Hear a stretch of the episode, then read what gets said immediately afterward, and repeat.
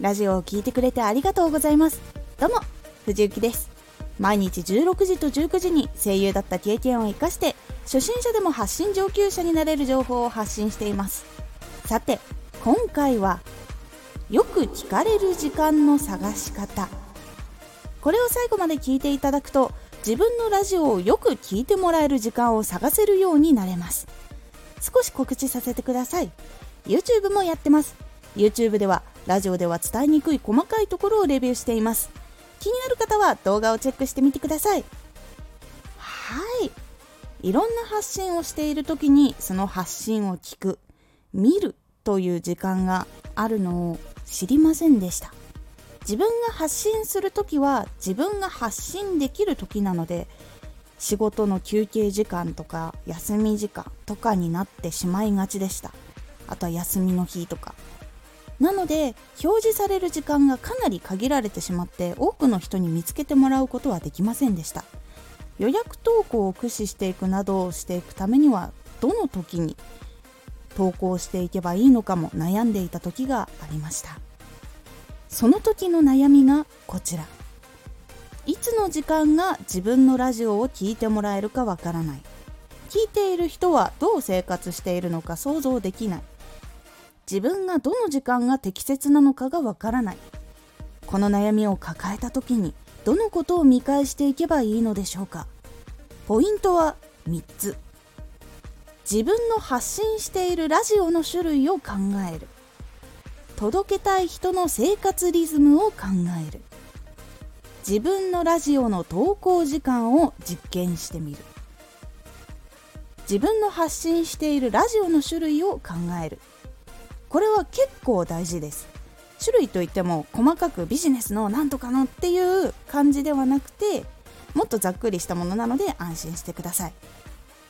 実際にはがっつりと勉強系のラジオなのかそれともエンタメ系で楽しいものなのかで大丈夫です。これだけでも結構変わってきます。自分が勉強したい時ってどんな時でしょうか？そして自分が楽しみたい時ってどんな時でしょうか？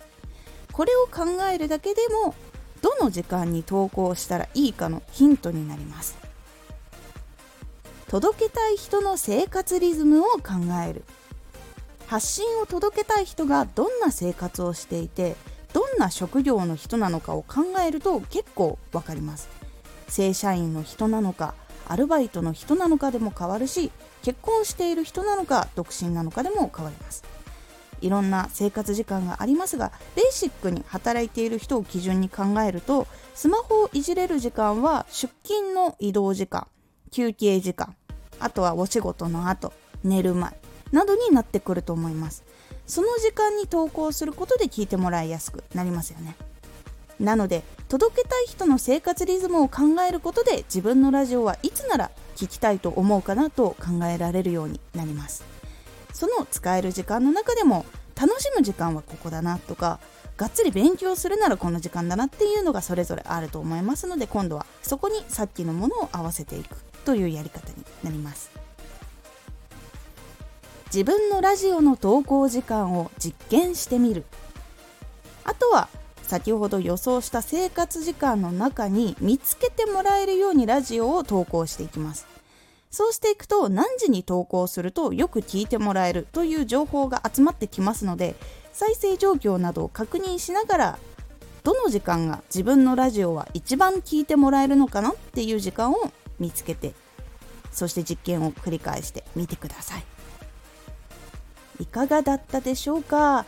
ラジオを聴きたい時の気分は視聴者の時の自分と考えが近いと思うことが多いです。なので相手の時間を想像しつつ自分がいつだったら勉強したいって思うかなとか自分がいつだったらやっぱゆったりリラックスしたいなって思うかなっていうことをさらに想像して的確にラジオを投稿するようにしていくと再生回数も伸びていきますので気になる方は試してみてください。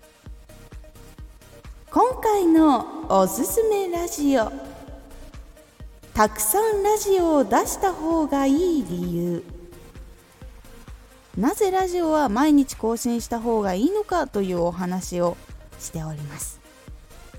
このラジオでは毎日16時と19時に声優だった経験を生かして初心者でも発信上級者になれる情報を発信していますのでフォローしてお待ちください。次回のラジオはレターの募集の仕方です。こちらはレターの機能をどのように多くの人が使っているのかをお話という感じになっておりますのでお楽しみに。Twitter もやってます。Twitter では活動している中で気がついたことや役に立ったことをお伝えしています。ぜひこちらもチェックしてみてね。私も最初はイメージできませんでしたが友達やあと家族の時間を想像したりして大体の職業に定期的な休みがあったり出勤退勤の時間が一定であることが分かってきてそのことをヒントにしました。今回の感想もお待ちしております。ではまた。